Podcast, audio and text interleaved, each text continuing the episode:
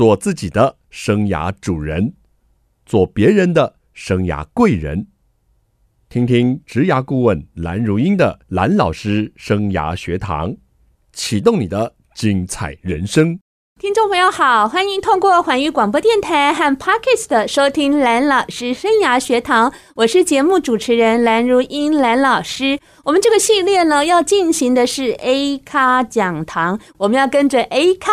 一起来学习。今天邀请到的是我的老朋友，而且我最敬仰的一位领袖级的讲师呢，就是我们华文呢卡内基之父美誉的中文卡内基训练创办人黑幼兰老师，在我们节目现场。黑老师好，嗨，蓝老师好，各位听众大家好。黑老师在今年呢初才来上我们蓝老师生涯学堂，这么快又来了。因为他带来新作品，是啊，这个在疫情当中啊，是不但没有被这个压抑，或者是有挫折感，还应该要鼓起这种冲冲劲儿、动能啊，所以八月多。我这本新书就出版了，是，好的，太棒了，我们非常的期待这本书呢，叫做《不管孩子 比管孩子还难》，这个说出了父母的心声。我们总觉得怎么可以不管呢？对，黑老师，您要帮我们做一个完整的 A 卡 Talk，跟我们聊聊这本书的精彩内容，请。好，我觉得这本书。真正最精彩的还是这个书名，大家看到这个书名，第一是蓝老师刚才讲的，有点觉得不可相信，哪里有说不管孩子还比管孩子难哦？第二就是天下哪里有这么好康啊，好的事可以不管孩子，尤其是到了青少年了，那怎么来的这个书名呢？就是我有四个小孩啊，所以我当了五十几年的。爸爸当了二十几年的爷爷跟公公，我就把这些点点滴滴啊、心路历程，等他写完了以后，我冷静的想一想这个书名呢、啊，我就很不希望跟一般大家想成亲子教育啊，都是理论啊，都是好比说怎么教小孩了，这些都太多了这种书啊。那么忽然间。有一样事情凸显在我的脑海，就是我的爸爸妈妈结婚五十周年了。那么大家聚会啊，有大概有几十桌的亲友来。那么我是最大的小孩，在台湾，我就上台代表家人呢致辞。致辞的时候，我也不想讲一些。冠冕堂皇的话，或者是一些 大家听惯了的话，我就忽然间想到，我说现在我们五兄弟一个妹妹都结婚了，我说我们结婚了都有小孩了，现在我们才忽然发现，不管小孩比管小孩还要难，而我的爸爸妈妈就是不管我们的。不管我们的功课好坏，不管我们要不要补习，更严重一点的是，我弟弟啊，把补习费拿去花了，没有补习。老师到家里来了，跟家长跟我爸爸说：“你小孩怎么不补习？”我爸爸也不讲话。等到老师走了以后，就跟我弟弟讲：“哎，补习费我不是给你了？嗯，让他花掉。”他也没有骂他，也没有说处罚。哎，结果他还是考取很好的中学啊。那么，可是我能做到吗？真是不容易哈。但是大家不要误会啊，不管小孩不是不要关心小孩，不管小孩不是不要跟小孩沟通啊，不管小孩也不是说不要影响他有自主学习的愿望。这个都真的好难才学得会。不是从天掉下来的。那天我上台致辞了以后啊，这个宾客都走了。我妈妈那个时候应该至少有七八十岁了吧？不知道为什么，她就把我拉到旁边了。她叫我的小名，她说：“龙龙啊，你刚才讲那句话真有道理。”哎呦，一个老太太回想在抗战内战到台湾最穷苦，这个 带小孩真的是那个时候没有冷气，没有电视，没有车子，他把六个小孩都带大，他还会觉得不管小孩比管小孩难，因为我们起床啊，我们要装便当，我们的早饭都不是爸爸妈妈做的。你早上你洗不洗澡，爸爸妈妈也不管。但是 我们好像很怀念我们爸爸妈妈，他因为我们第一都没有变坏呀，第二也可以说小有成就。那爸爸妈妈如果知道这一点的话，一定很好奇。这个书的封面呢，很有意思，我好爱这个设计的这个人，他放风筝，这个好像就是爸爸妈妈带小孩的观念呢。你如果不放松这个线呢，它升不高，飞不高啊。你如果太随便了，放任的话，风筝就掉了，就掉下来了。而且到底这个线要多长呢？或者爸爸妈妈要跑多快呢？这个就是学问了，就要努力学的了。有的爸爸妈妈要一面跑一面拉这个风筝，这个其实是爸爸妈妈的榜样。或者是 model 啊，你要学习的典范。我很喜欢这个封面。那么详细的情况，我们可以待会儿再来谈。这个是我对这本书的一个想法。人都有了小孩了以后啊，开始觉得这个家变得完整了。现在很多人不想结婚的，有的人结婚不想生小孩，有的人只生一个小孩。结果呢，我们家是。五个小孩，到了我这一代只有四个，结果现在也变成了一个二十个人的大家庭了。他们各生两三个，以后现在这个二三十个人大家庭怎么样过，我们就待会儿再来好好的分享一下。好，谢谢黑老师呢，这么精彩的 A 卡 Talk。哎，不管小孩，不是不关心，不是不引导。不是不沟通，到底要怎么做呢？休息一下，我们来请黑老师告诉你。欢迎听众朋友再回到蓝老师生涯学堂。不管孩子哦。好难啊！呵呵，刚刚黑老师呢，新书里面呢有很多精彩的观念，而且这本书呢还有十五个要给父母的教养的叮咛。我觉得老师你可以写一百五十个哈，所以要有续集才行啊。老师，您刚提到教养到底要怎么样不管孩子，其实我们还是要先回来。谈一下父母的角色。好，您在书中有提到哦，父母越包容哦，孩子就有责任感。嗯，而且在书中也有提到哦，有弹性的父母才有影响力。而且你还说啊，爸爸妈妈是孩子最好的顾问。您先给我们定位一下 父母这个角色到底是怎么样？我们先讲有哪几种角色，大概三四种。对，第一种就是宿舍的监督啊，就是几点起床，几点睡觉，好像当兵的感觉。对对 对，几点做晚自习。是这种，你将来小孩长大以后，就最好最好也只不过是唯命是从，嗯，很听命，按部就班。对，大概就是这样，受到限制。是。而且找不到自己，好比说他的兴趣，是他的专长等等。第二种呢，父母的典型是将军指挥官了，那可能更严重了。发号施令，是高高在上，是都是权威啊。是。那么这种坦白说，今天的年轻人。你如果只是一个指挥官了，管不住他们了。嗯嗯，尤其是青少年，太威权的方式。我们再下一种啊，其实最多的就是导师型的，导师型的，常常讲道理。哎呀，讲的头头是道。结果我看过一个心理学的，上面讲说，耳朵听到的东西，四个小时以后，大概。平均只记得一半了，是过了几天以后，只剩下都不知道了。然后照你的话去做的，只有百分之零点一，好惨啊！你看老师讲那么多话，父母讲那么多话，这种导师型的影响力也不大。是。那么我的书里一直想讲父母的角色，就是园丁型的。你在森林里种了一棵树，种树种花的，呃，你浇水施肥，帮助它除一下杂草，然后可能 帮助它这个除虫。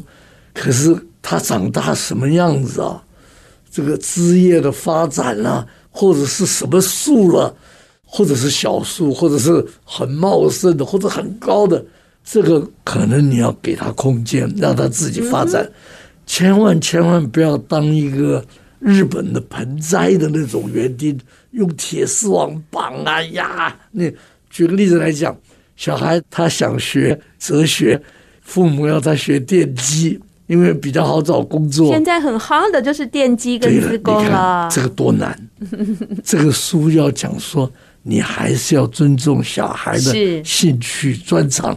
就发生在我大儿子身上。是，他原来是物理系嘛，后来航空工程，最后他发现那些功课他死读拼命读，成绩勉强。可是其他社会这个文化方面的书，经济方面。他轻松念，成绩就很高。哎，老师，您不是有个小孩想去演戏啊？对，那 那个更严重。我说的是黑利演，结果他要转经济系，是我们完全没有反对他，所以他后来就发展的很不错。是，后来也到耶鲁大学去研究。最小的那个小孩，他要演戏，我们都哎，我们都没有反对啊。我还帮他介绍了两位导演，跟他谈谈话。哎。我讲话可能没有用，导演劝他算了，你不要做这个梦了。他就真的听了他们的话。导演肯定被你收买了，没有没有，完全没有。我可以告诉你哪两位，张艾嘉了，徐立功了。我是想要帮他忙了，就是给他一条路。结果他后来进了史丹福大学啊，一切都很好。是，可是如果我阻止他，甚至于骂他一顿的话，怎么办？他我也不知道，那时候可能扭曲了。而且这种事情不是发生在我少数人身上，好多人了。前几年还有一位我们在新竹的同学回来跟我们分享，他最有成就感的一件事是什么呢？他先生是医生嘛，嗯哼，儿子这个叫什么？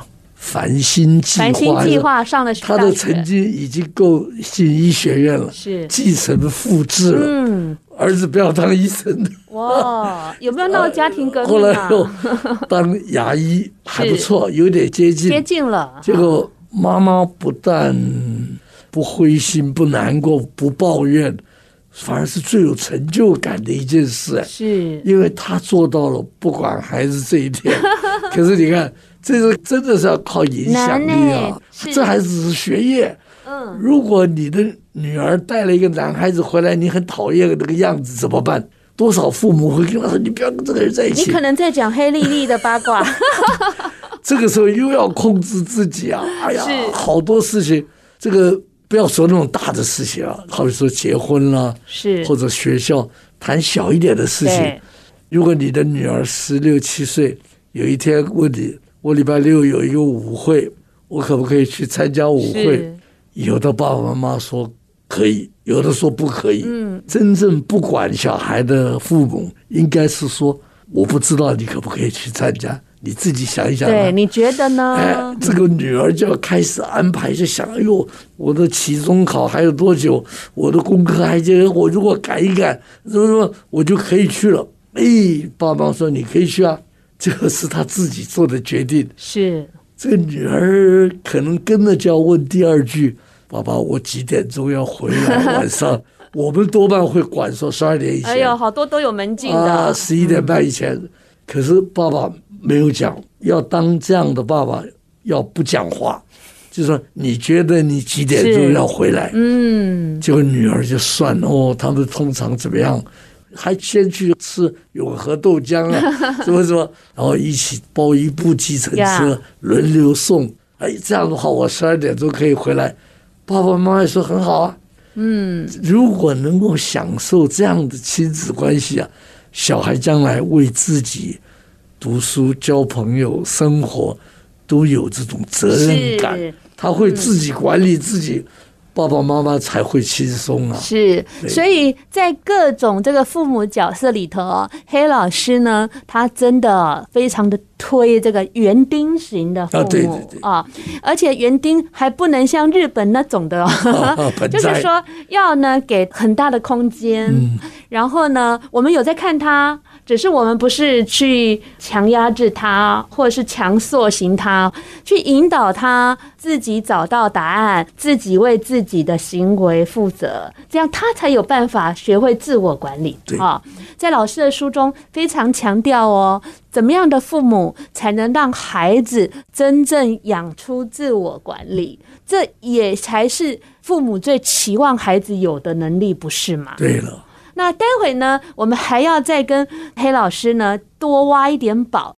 欢迎听众朋友再回到蓝老师生涯学堂节目。蓝老师生涯学堂呢，是每个礼拜二晚上七点在环宇广播电台 FM 九六点七跟听众朋友空中见面。在隔个礼拜二的早上七点，您上班的时候也可以听到精彩重播。还有各大 Podcast 的平台也有蓝老师生涯学堂的播出。还有还有，在 YouTube 上面也有我们每个月新上架的一支蓝老师。生涯学堂影片哦，大家有没有订阅、按赞、追踪、开启小铃铛？我们今天的大咖呢，就是我们的黑幼龙老师，又到我们节目现场了。老师好，老师好，各位听众好，你做这么多。节目还有时间吃饭睡觉吗？有，还有时间看您的书，还有您礼拜二晚上有直播。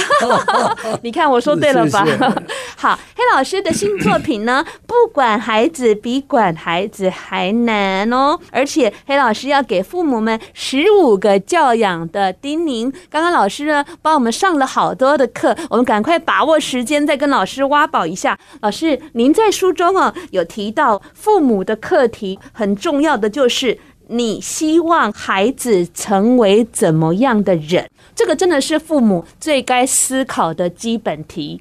但是我想要请教黑老师，时间倒退一下，当新手父母的时候，您家有四个这个宝贝，大家也都很认识。您一开始就对孩子有设定一些期望吗？还是到什么时候您才体悟到这一个基本题的重要？好。我要诚实的说哈，嗯，我小孩小的时候，我根本没有观念。这个书里面都是一些觉得我很幸运，蒙到了，碰巧了。那有挫折的地方，当然我沾光的地方啊，我希望写出来了以后，别人不要去靠运气，给直接就做吧啊。嗯，那个回答你的问题是我当时并没有这样想，到了后来，哎。发现四个小孩，好比说，都很上进，是都很会自主管理，嗯、都很爱家人，爱他们自己的小孩，爱他们的另外一半。对，然后简单的说了，就是他们都是好人了。是，那我就开始想，刚才您问的那个问题啊，你希望你的小孩将来是一个什么样的人？嗯、你就朝这个方向去教育这个小孩。那么。如果我现在来问一下听众啊，你希望你小孩将来是一个功课特别好，好比说考上最好的第一名的大学，然后又是最热门的系，又是系里边的前三名，然后呢又找到了一个最好的工作，嗯，可是个性很孤僻，常常跟别人起冲突，嗯。闷闷不乐，受不起打击，这是一种。对，还是你希望他是一个功课也还可以，也可能书念的很好，但是你希望将来长大的小孩是身心健康，是，然后很开朗，很有热忱，人缘很好，甚至于跟别人合作，别人很欢迎，是，很喜欢跟人家沟通，是，常常有笑容。你是希望这样的小孩吗？还是希望一天到晚愁眉苦脸、闷闷不乐？嗯，但是功课非常非常好。我相信绝大部分的父母会选择开心快乐。是，当然也不是不读书哈。对对，那样的小孩是这个普林斯顿有一位大学教授啊，他是教生命伦理学的。他说他有一天在开车，有一个女儿趴在他的车背讲说：“爸爸，你希望我们长大了以后是比较会念书、学问好，还是希望我们更快乐、幸福？”嗯，结果爸爸抬头听听，也就没有说，会越听越严重。就把车子靠边了，哦，停下来了，嗯，然后回过头来跟女儿讲，他说：“我要跟你们两个讲清楚，我希望你们两个将来更快乐，才是我最大的第一目标啊。”嗯哼，哎，他为了这件事情特别写了一篇文章，可是父母在不知不觉中啊，现在正在听这个节目的 听众们或者观众，我们。还是一天到晚都要小孩做功课、读书、应付考试，是考取了大学还不够，还要考最好的大学，最好大学还不够，还要考最热门的系。学校的名字我不讲了哈，系我也不讲了，免得以为我有偏见。可是有一个故事是说，苹果的贾伯斯啊，是在斯坦福大学一个毕业典礼上演讲。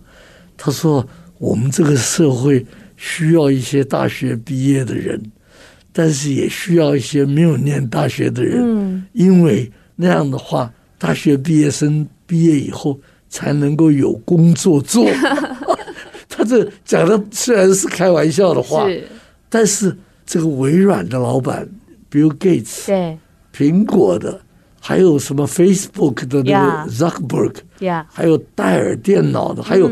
甲骨文的这些都是没有念大学，有的是念一半辍学了。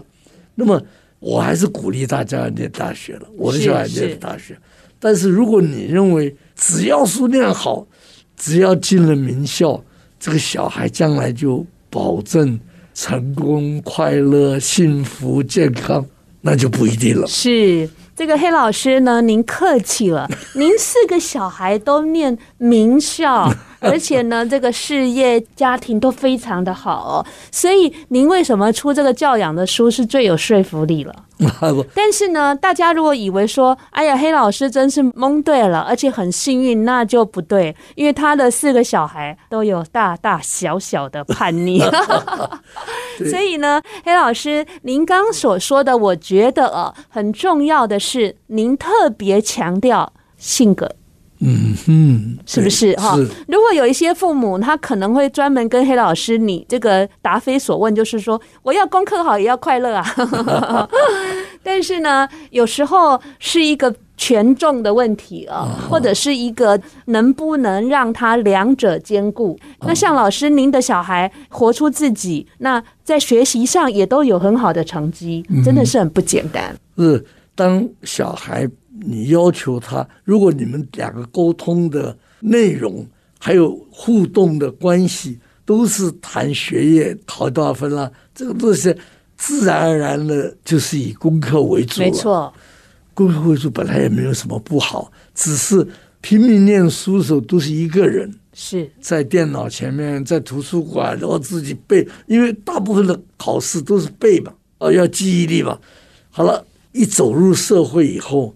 就开始需要的是，无论是工程师、医师、会计师，就需要沟通了。对，就需要团队合作了。嗯，那么这个时候，你的孩子在念小学、中学，他们跟同学朋友玩啊，有没有好朋友？或者你鼓不鼓励他常常打球啊、下棋啊、玩啊，就有很大的影响。因为在玩的时候，在交朋友的时候。就是成熟的过程，嗯，需要知道哪些话你讲了会伤到别人，嗯，需要哪些事情我要克制，是。需要知道 social 的规则是什么，嗯，这样对小孩才最有帮助。而且玩呢，还能够玩出创造力，啊，对。对，玩的这个力量其实有时候是超乎我们的想象的。好，我们休息一下，再回来跟黑老师好好的挖挖宝。欢迎听众朋友再回到蓝老师生涯学堂。父母啊，真的是需要学习。那像黑老师就蛮鼓励父母也要跟着孩子一起来成长。所以不管孩子这件事情，各位一定要学习，不要害怕。那个黑老师说哈，常常要忍，不要管教，不要说教，不要指教，真的好难哦。老师，您说让孩子活出最好的自己，是您这个书中一个很重要的篇章。是，您里面呢提到了三个重点哦：自信，还有赞美，还有倾听。对，您快点跟我们说说，要怎么样协助孩子做到这些？OK，恐怕要很早就要开始，越早开始越好。好比说幼稚园、小学的时候，爸爸妈妈要多培养小孩爱玩的习惯，爱玩，啊、嗯，包括刚才讲的打球啊、下棋啊，是。什么拼图啊，对，还有包括。做模型啊，嗯，一家人一起做一个拼图，一千多个小块，哦，做完了以后，这个像是一个家，塑造了一个突出的一个代表性的东西一样。这个到了后来啊，你小孩长大了以后，你们之间好像有共同的兴趣，有话题，有共同的话题，也有共同的困难了，还有共同的回忆，对，共同的回忆，嗯，那么。到了青少年的时候，很多父母开始要跟小孩子多做朋友。是，呃，什么叫做朋友？就大家平等啊。嗯。可是好多爸爸妈妈还高高在上，你怎么做朋友？小孩好想好想，爸爸妈妈听他讲话。是，所以倾听很重要。你倾听的时候就是朋友。嗯。就是这个长官了，高高在上的小这个部下讲话的时候。他眼睛也不看，可是父母如果是小孩的好朋友，小孩要讲话，你的眼睛就要看着他，跟他有反应，有点头，像您现在这样，对，哈，这个时候他感受到他受到了尊重，嗯，讲的坦白一点，就是他觉得他在你心目中蛮有分量的，你才会不洗碗，不看电视，不玩电脑，专心的看着他。听他讲话，但是你不见得都要同意他的话。对对，到了在后面了，读大学了，到了后来他开始要交异性的朋友了，要大学毕业以后找工作啊，找工作了，嗯，或者是要换工作，是，或者是要创业。其实亲子关系到这个时候更宝贵，嗯，因为我都经历过了嘛。是，我最小的小孩都四十七岁了，对，那么。我们是空巢期，可是如果你从小培养这种关系，这个时候小孩会回来请教你意见，对，给你智商，对。啊，我要不要换工作，要不要自己创业，是，或者我但愿没有了，要不要跟这位女孩子分手？哎呀，都来跟你谈，但是这个时候爸爸妈妈千万千万要注意。不要帮他下决定，嗯，你就换工作好了。你这个如果觉得你可以当他的顾问的意思，就是讨论嘛，对，分析优劣点，对。像我们家的四个小孩各有各的特点，嗯，那爸爸妈妈也要承认，小孩真的不是你的 copy，yeah, right，你也不能要求他成为你的 copy。是，像我女儿就是不爱念书，嗯，她。她现在是百分之百的全职家庭主妇，家庭主妇。对，那没有一个人看低她，或者是觉得你们书念的不好，他也觉得很开心了、啊。是。那最不会念书、最调皮捣蛋的第二个小孩，反而现在是当医生，也在医学院里当副教授。是。这人真的想不到，就像。种了花下去，长出来是这个颜色，嗯，真的是没有想到。人生不能太早下定论啊，不能下定论。对。然后最后我想讲的一点就是，是做父母可以是一个很有乐趣的事情。这是我回忆了过去的五十多年了，现在当爷爷也是。如果你能够培养这种关系啊，是包括玩在一起，对，包括做朋友，互相沟通。包括做顾问，大家讨论事情。